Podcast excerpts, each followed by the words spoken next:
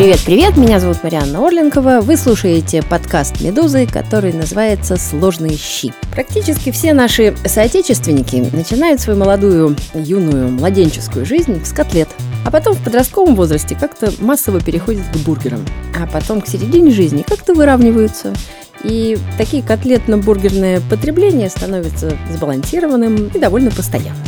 По сути своей и то, и другое рубленое мясо, комфортная еда. Как-то раньше было принято котлеты готовить дома, а бургеры есть в ресторане. Но в последнее время как-то все смешалось в нашем доме Облонских. И теперь дома уже готовят и то, и другое, и в ресторане уже едят то и другое. А как это лучше делать, мы с вами сегодня обсудим с Павлом Поцелуевым, бренд-шефом ресторана «Жажда крови», известным шеф-поваром города Москвы. Привет, Павел. Всем привет. А, я заслушался. Я прям, я прям уже представил перед глазами котлету. Ну, давайте, рассказывайте, какую вы представили котлету. Представил такую домашнюю котлету, приготовленную на чугунной сковородочке, с хорошей хрустящей корочкой и сочной внутри. В детстве кормили вас, закармливали, говорили, Паша, пока не съешь котлету, из-за стола не выйдешь. Были котлеты в моем детстве, а еще я помню, они были в столовой. И я как-то недавно, когда хотел приготовить такой исконно советский рецепт котлет, принципе, в интернете сейчас несложно его найти, с большим количеством хлеба. Это по ГОСТу, в смысле? Ну, по ГОСТу, да, что там должна быть там а, столько-то грамм жирной свинины, либо столько-то нежирной, говядины, хлеба. И, кстати, иногда проскакивает молоко, но я вот так вот в обсуждении с друзьями понял, что молоко на самом деле-то редко добавляли, когда готовили... Я думаю, что мясо реже всего добавляли. И мясо тем более, да. А вот молоко в школах редко добавляли, потому что бывает аллергия на него. Так, и что, получилось? А, получается, да. Я на самом деле все-таки последнее время как-то достаточно сильно углубился во все эти процессы, которые происходят не только с мясом, как таким цельным куском, так, конечно, и фаршем. Поэтому, если правильно приготовить котлету, не пересушить ее, да, там сильно не зажаривать, то это действительно получается такая штука, которую многие с улыбкой вспоминают. А современные бургеры тоже прекрасны, на мой взгляд, просто имеют несколько иную форму. Давайте мы с вами так сделаем. Сначала поговорим про котлеты, от домашнего к, к ресторанному перейдем. А начнем, мне кажется, с самого главного вопроса гастрономических э, срачей в интернете. Яйцо да или яйцо нет? Кладем ли мы яйцо в котлету? Значит, давайте я собственную позицию изложу. Она довольно простая. Я с большим удовольствием положу в э, котлету желтки, потому что они делают мясо нежнее, а, добавляют жирности, сливочности и так далее. А вот белок я класть не хочу, потому что, на мой вкус, он вот эти вот крошечные кусочки э, фарша, он стягивает их, и в общей сложности котлета делается более жесткой. Яйцо в котлете нужно для этого, да, не для вкуса, для того, чтобы оно не разваливалось. А мы достигаем этого всякими другими способами, о которых мы тоже поговорим с вами отдельно. Вот, в общем, короче, я нет. Я яйцо, котлета нет, нихт. А вы прямо так завязанными глазами сможете, да, определить, есть ли там, например, на килограмм мяса одно яйцо или нет? Нет, наверное, я не определю, но в большинстве случаев э, добавляется не, не одно яйцо на килограмм, а существенно больше, и это, правда, действительно э, сушит мясо. Ну, вот мой опыт такой. Я читал достаточно большое количество книг, и вот в американской культуре, конечно, там принята прям такая пропорция строгая, то есть она даже как бы не обсуждается, хотя вот вы сейчас правильно сказали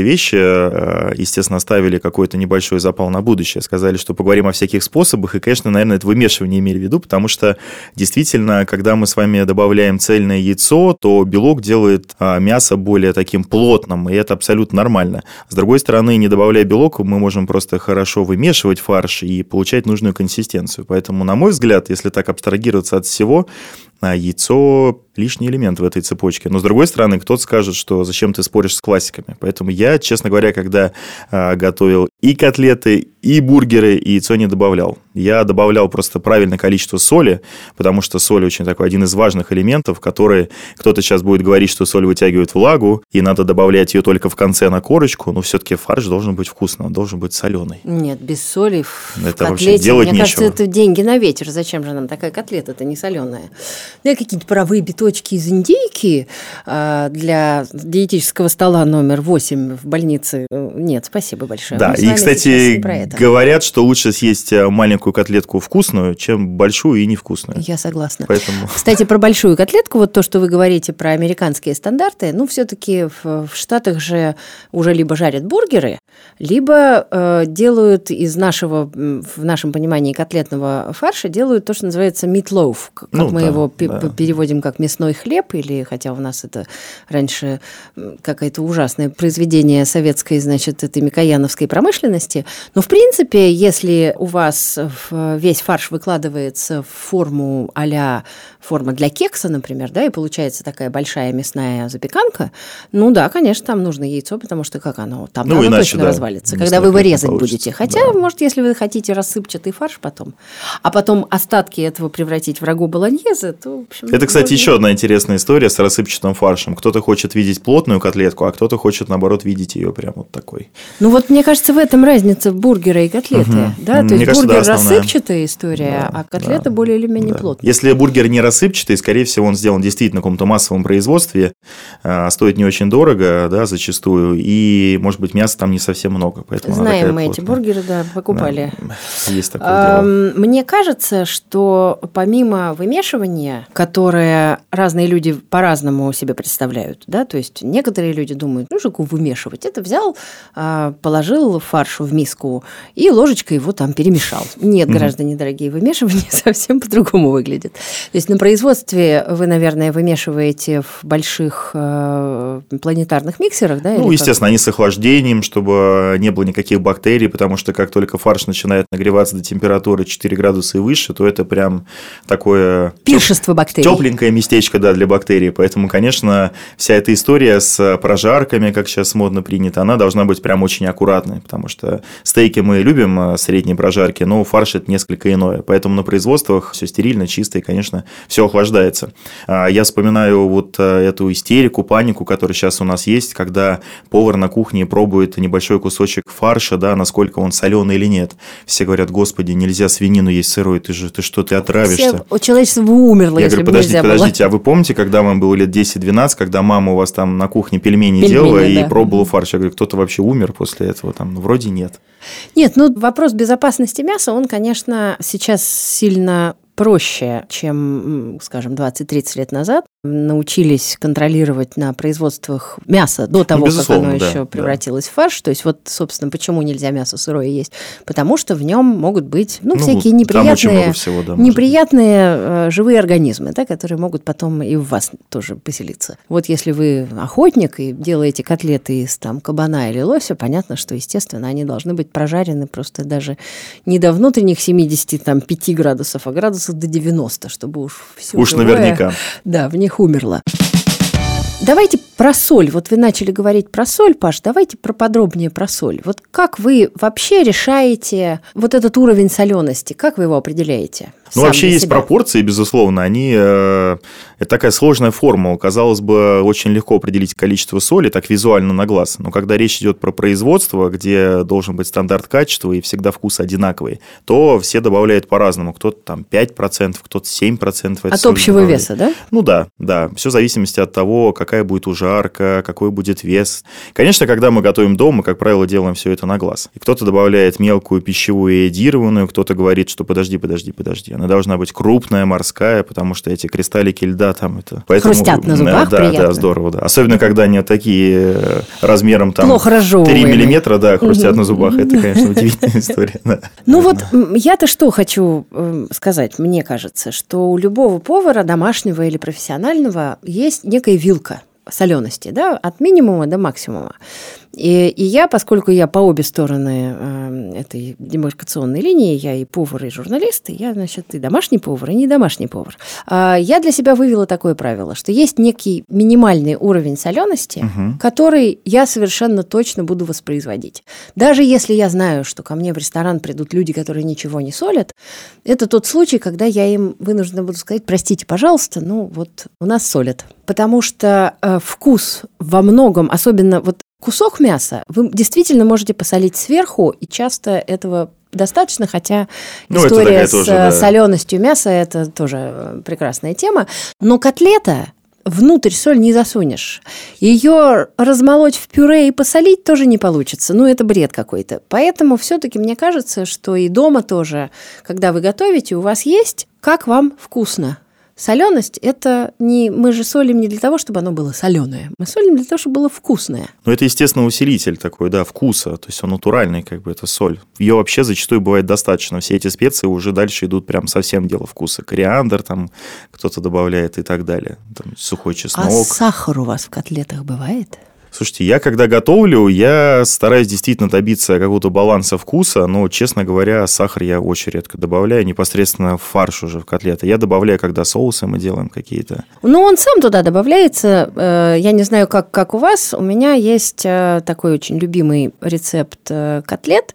Если вы слушаете этот подкаст, вы можете зайти на нашу страничку и увидеть, где этот рецепт расположен. Там тыц туда, а там рецепт открывается. Вот давайте я вам вот там кратко расскажу. А, дело вот в чем. А, я очень не люблю в котлетах и вообще в любом изделии из фарша, как любят говорить, значит, у нас технологи.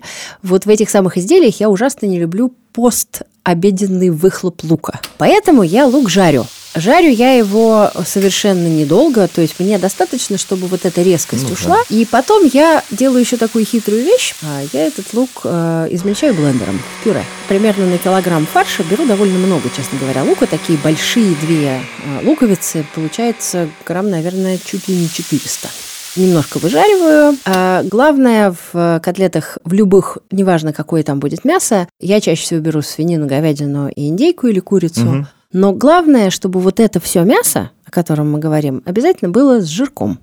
И это как раз, опять возвращаясь к нашей теме о том, когда котлеты не разваливаются, а также бургеры, если в них достаточно жира, они тоже не будут разваливаться. И я очень люблю добавлять э, что-нибудь, ну, не знаю, какую-нибудь маленькую кислинку, например, просто горсть ягод клюквы. Дальше сейчас вот у нас такая будет большая тема под названием «Хлеб в котлетах или не в котлетах». Мне кажется, что хлеб может лежать спокойно рядом. Я люблю котлеты немножко поплотнее. Я с удовольствием натру туда какой-нибудь цукини, вот что-нибудь такое, угу. что даст еще водички. А, а главное, вот туда и соль, и еще перцу побольше, и, может быть, немножко еще какой-нибудь жидкости, помимо вот этой воды из цукини, может быть, колотый лед или что-то такое, что в процессе обжаривания он будет потихонечку таять. Этот фарш обязательно должен постоять уже в вымешанном состоянии, а лучше даже не просто в вымешанном, а отбитом об стол. И дальше этот фарш стоит в холодильнике как минимум полчаса а то лучше и подольше. А дальше вы лепите из него котлеты, и в зависимости от того, много у вас их или мало, обжариваете их предварительно. Если у вас, например, большая вечеринка котлетная, Хорошая, кстати, идея. Фуршетная котлетная, котлетная вечеринка. вечеринка. Без хлеба для худеющих. А, и тогда их, э, если мало, то можно обжарить, а потом поставить в духовку. Но я чаще просто ставлю в духовку и в ней, собственно, их и жарю.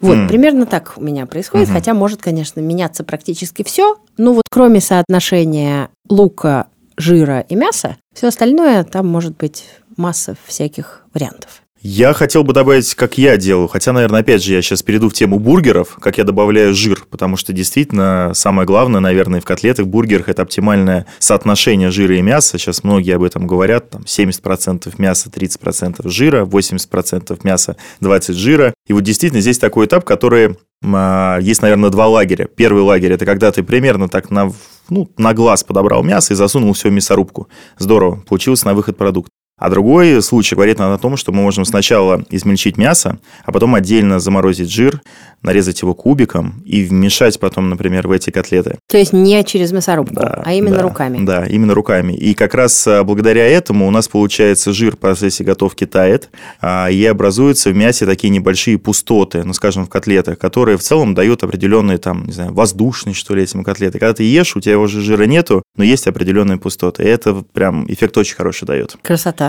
А, на самом деле идея, как мне кажется, смешивать мясо от одного животного, а жир от другого животного, она довольно продуктивная, правда? Да.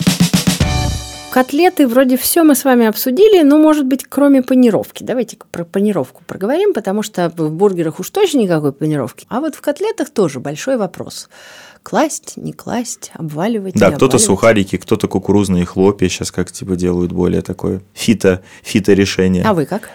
Я вообще, я просто понимаю, что есть такое блюдо, которое называется котлета. И есть определенный ассоциативный ряд у котлеты. Поэтому, когда мы готовим котлету, зачем ее там пытаться заменить какие-то ингредиенты внутри нее и прибегать к какой-то там, не знаю, более, может быть, чуть правильной обсыпке, нежели приготовить классику. Лучше я буду есть ее чуть реже, но зато правильную, вкусную, как мне нравится. Поэтому для меня хлебные крошки, да, здорово. Тут, наверное, другой вопрос. Сам ты делаешь, там, покупаешь их, на какие ты их покупаешь, там, и, и так далее. Но я люблю. Ну, хлебные крошки никто не продает, продают уже панировочные сухари, ну, да, а да, в них да. обычно уже наваляли столько всего разного. Самое главное, мне кажется, это температура, в которой ты обжариваешь, например. Ну, для меня. Я просто все-таки люблю а, прибегать к, ну, к двум процессам, наверное, приготовления, этапам. Это обжарка, например, в масле при хорошей уверенной температуре, скажем, градусов там 180, и потом уже, может быть, довести в духовке. Поэтому, если мы готовим с этими сухарями, то, конечно, если положить их в холодное масло и медленно нагревать сковородку, то, конечно, котлет, наверное, получится у нас,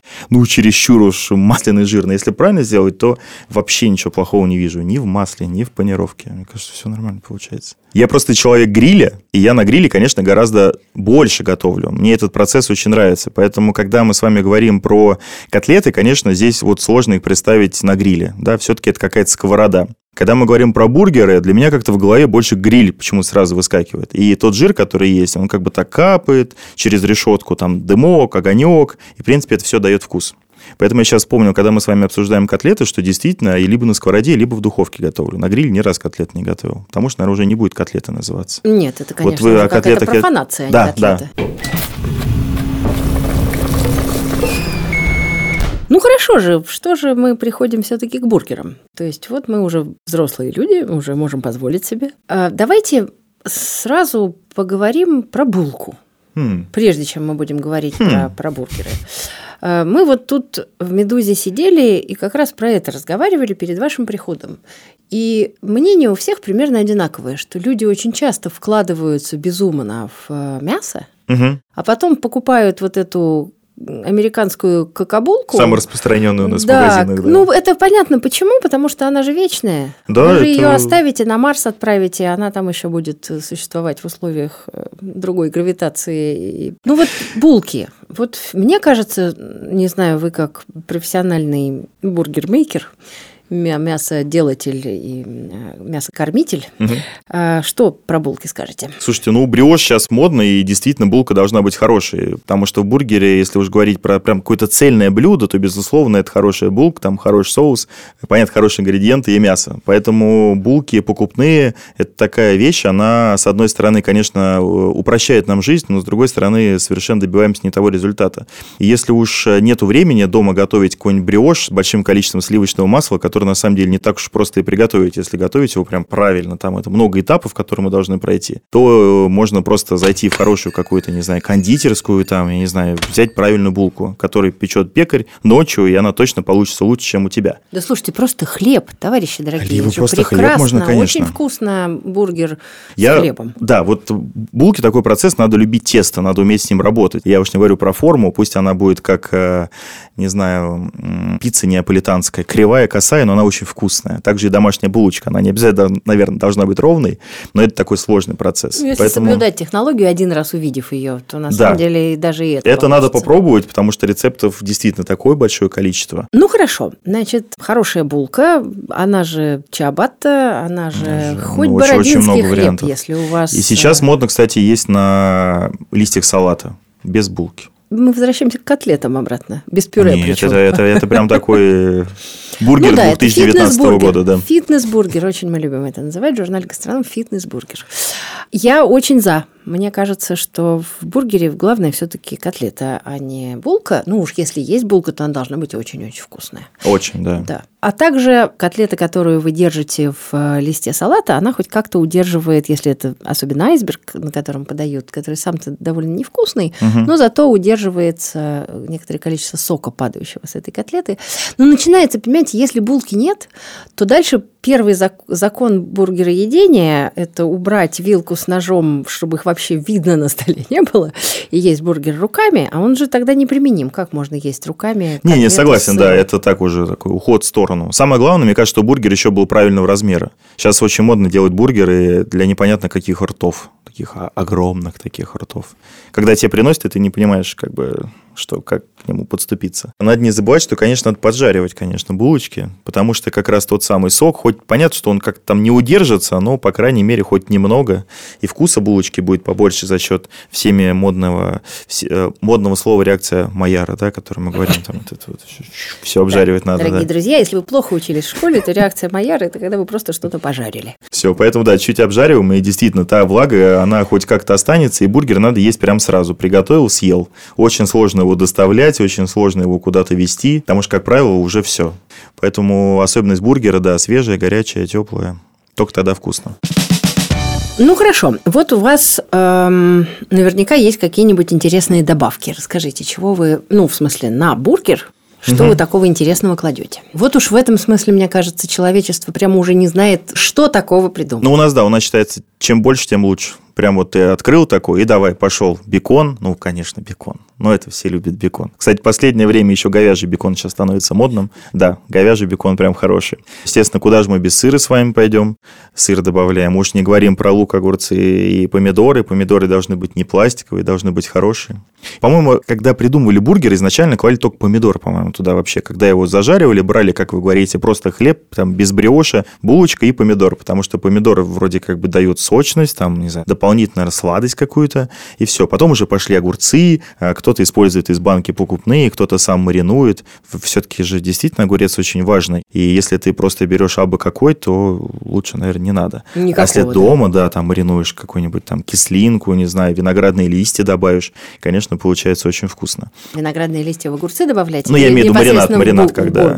Не-не, сам маринад, когда банку закручиваешь, добавляешь виноградные листочки, и почему получается А же, небось, уже придумали долма-бургер в виноградных долма листьях? Ну, я думаю, может быть, и есть, кстати, уже такое, да. А, Паш, давайте послушаем, что нам про бургеры расскажет международный кулинарный судья, журналист и автор четырех книг о барбекю Николай Баратов. Мне еще не доводилось пробовать покупные бургеры, от которых я мог бы сказать «Вау!» или вообще сказать, что это очень вкусно. А вот домашние котлеты – да, и домашние бургеры. Когда их делаешь сам, вот тогда это очень вкусно. Как давнешний любитель барбекю, я за бургеры классические, а именно приготовленные только из говядины. Там надо, конечно, соблюдать определенные пропорции. Примерно 20% жира должно быть. И я здесь не буду советовать к постной говядине добавлять, скажем, там свиной жир или куриный. Ну, в говядине мало жирного мяса. Ну, вот из шейной части получаются самые хорошие бургеры. Ну вот Николай Пурист, у него одна говядина, что тоже, конечно, очень вкусно, если говядина хорошая. Но вот людям, которые практически делают бургеры, помимо того, из чего их сделать, э, нужно знать некоторые э, вещи о том, как правильно их жарить. И тут вот тоже Николай нам рассказывает немножко про угли и про решетку, довольно важные вещи. Давайте мы его послушаем, а дальше сами еще свои какие-то выскажем соображения. Вопрос, на какой древесине получаются самые вкусные бургеры для России, по-моему, вопрос от лукавого. У нас ну, в основном березовые угли. Главное, чтобы они, эти угли не были приготовлены из, я не знаю, железнодорожных шпал или поддонов. Просто нормальные березовые угли. Ну, у нас есть, конечно, еще дубовые, но не принципиально. Главное – это хорошее мясо, ну и хорошие руки методы, чтобы бургер не прилипал к решетке. Прежде всего, решетка должна быть очень хорошо нагрета и после этого очень хорошо почищена. Третье необходимое условие. Она должна быть смазана. А смазать можно несколькими способами. Можно сделать, помните, как бабушка блинчики пекла. Половинка луковицы, наколотая на вилку, макается масло, подсолнечное и смазывается. Но есть и более простые способы. Это, например, наколоть на вилку кусок сала. кто сало по каким-то причинам не употребляет, можно для этого использовать куриный жир. Итак, если решетка нагрета и почищена, а почистить можно только хорошо нагретую решетку, и, наконец, после этого решетка смазана, бургеры не будут прилипать. И просто надо еще помнить, что не надо их теребить и пытаться оторвать лопаткой. Когда они будут готовы к тому, чтобы быть перевернутыми, они сами отойдут от решетки как прыгнут и сами перевернутся. Ну, что скажете про угли? Вот мне интересно. Слушайте, ну здесь прям вся азбука была, вот прям что, что нужно делать. А, я давно занимаюсь мясом, и я готовлю не только на угольных э, грилях, еще и на газовых, и, конечно, понимаю, что здесь самое главное – это просто источник хорошего жара, просто источник инфракрасного жара. Поэтому, безусловно, в России это береза, но, скажем так, сейчас в последнее время все больше готовят на брикетах, на брикетированном угле, он тоже имеет место быть, поэтому я здесь березу рассматриваю, наверное, с точки зрения а, действительно прям какого-то хорошего источника жара, когда у вас есть мангал. Когда у вас нету мангала, то подойдет, не знаю, все что угодно, газовый гриль, либо те же самые брикеты. И важна, конечно, температура, при которой мы готовим эти же самые э, бургеры, потому что они могут как и опалиться внутри остаться сырыми, потому что мясо мы используем холодное. Мы можем сделать зону прямого, непрямого жара, мы можем использовать крышку, не использовать. Здесь э, можно прямо сейчас такой расписать полностью процесс приготовления бургера на каком-то одном из видов. И решетка может быть как из нержавейки, так и из чугуна. Это настолько все индивидуально. Ну, главное не пересушить, потому что Конечно. хорошо прожаренный бургер, в отличие от хорошо прожаренного стейка, это вполне еда и очень да, вкусная. Да. Да, ну, У просто... нас, когда слышат э, сильная прожарка, значит, а, засунул на полчаса и забыл куда-нибудь там, и нормально, полная прожарка. Хотя нет, конечно, до 100 градусов не надо ничего готовить. Это... Но вы э, сторонник э, переворачивания бургера сколько раз? Если стейки я люблю переворачивать достаточно часто, как Блюменталь тот же самый советует, то, конечно, бургер э, действительно, если он еще не вымешан и не отстоялся, он будет вообще разваливаться весь. И, конечно, часто его крутить, э, даже, наверное, не сколько сок будет из него выходить, сколько непонятен сей смысл. То есть он готовится очень быстро и фанатично каждые 10 секунд его перебрасывать там как-то пришел решетки, и я просто не понимаю, зачем. Ну что, два, три? Ну, давайте скажем, сейчас мы положили, пожали. Ну, я два переворачиваю два обычно. Ну, ну а больше три. смысла как бы... Я просто к тому, что да, стейк ты хоть, э, чтобы у тебя соки распределились и температура распределялась равномерно, это одно. Котлетка же маленькая, она и так быстро готова. Я когда-то делала э, в одном из своих заведений делала бургер по-русски. Он у меня как раз был с э, бородинским хлебом. А я хотела печь булки из бородин, ну такие же, как бородинские, угу. но это, конечно, такая история целая, поэтому мы просто остановились на хорошем бородинском хлебе. А, там были моченые яблоки вместо огурцов, угу. очень вкусная история. Сам бургер был говядина с куртюком, а, и в соусе соус был э, с хреном. Угу то есть такой в сторону томатного угу. с хреном, без, э, соответственно, помидоров, то есть вот моченые яблоки, мясо, и вот этот вот такой белый, в белую сторону соус. Могу рассказать, какой вчера я делал бургер. Давайте. А, я делал бургер, опять же, мы сейчас, конечно, уход в сторону более дорогих, наверное, продуктов, но это совсем не обязательно. А, готовил бургер на, на паровой булочке, в таком немножко азиатском стиле. То есть она такая беленькая, да? Беленькая, да. А, добавляем а, в, значит, в котлету немножко хорошего такого японского жира, но можно заменить просто мраморной говядиной. Добавляем капусту калираби и немного сгущенки. Это очень вкусно получается. Да, да. Ну, это такой азиатский стиль, когда мы берем Говорят, сахар соус. не кладут. Ну, слушайте, там сгущенки на самом деле совсем чуть-чуть. Такое легкое послевкусие есть у нее. Дорогой Павел, спасибо вам большое. Мы с вами тут наговорили столько вкусной еды. С нами был шеф и бренд-шеф и вообще очень хороший человек. Павел Поцелуев, ресторан «Жажды крови». Я Марианна Орленкова. Подписывайтесь, пожалуйста, на нас. Напоминаю, что наш подкаст называется «Сложные щи» и другие подкасты «Медузы». Не пропустите новые эпизоды. Мы есть на всех основных платформах в iTunes, в Apple Podcasts, в Яндекс.Музыке, в Кастбоксе и в Букмейте. Ссылки на страницы ищите в описании эпизода. А еще мы выкладываем наши выпуски на YouTube-канал «Медузы». Мы с вами встретимся на следующей неделе. Пока что послушайте, например, другие подкасты. А, скажем про русский язык, который называется «Розенталь и Гильденстерн». Или, например, про финансовую грамотность, а, называется «Калькулятор». А еще стартовал второй сезон подкаста «Сперва ради». Пока-пока, дорогие друзья. Паш, спасибо.